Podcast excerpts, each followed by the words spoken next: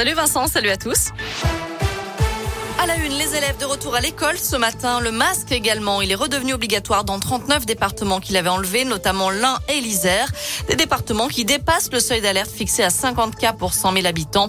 Emmanuel Macron prendra la parole demain soir pour évoquer cette légère reprise de l'épidémie de Covid, mais aussi la relance économique et les réformes.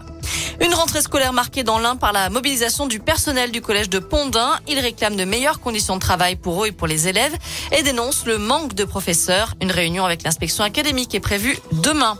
À retenir aussi la grève des infirmiers anesthésistes partout en France. Un collectif appelle à une semaine bloc mort dans les hôpitaux à partir d'aujourd'hui. Ils promettent un net ralentissement de l'activité opératoire programmée afin d'obtenir une juste reconnaissance de leur profession. À retenir aussi l'engagement des évêques pour les victimes de pédocriminalité. Un fonds d'indemnisation sera financé par la vente de certains biens de l'Église et s'il le faut, un emprunt pourra être souscrit. C'est ce qu'annonce Éric de Moulin-Beaufort à l'issue de l'Assemblée de la Conférence des évêques de France. Ces derniers ont décidé aussi de constituer une instance nationale indépendante de reconnaissance et de réparation qui examinera les demandes des victimes de violences sexuelles.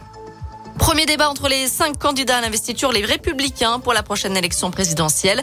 Xavier Bertrand, Valérie Pécresse, Michel Barnier, Éric Ciotti et Philippe Juvin se retrouvent ce soir sur LCI à 20h45. Pour rappel, ce sont les militants qui feront leur choix lors du congrès du parti euh, du 1er au 4 décembre. En foot, les Bleus se sont rassemblés à Clairefontaine aujourd'hui. Toute la semaine, ils préparent les matchs contre le Kazakhstan et en Finlande, match de qualification mondiale 2022. Enfin, c'est dans un mois, jour pour jour, le coup d'envoi de la fête des Lumières à Lyon du 8 au 11 décembre, pour être précis. Le programme a été dévoilé aujourd'hui avec une vague géante place Bellecour, un lapin place des terreaux ou encore des ricochets sur l'étang du parc de la Tête d'Or. En tout, il y aura 31 créations artistiques, dont 18 premières participations. Les illuminations éclaireront la ville de 19h jusqu'à 23h. Merci beaucoup Noémie.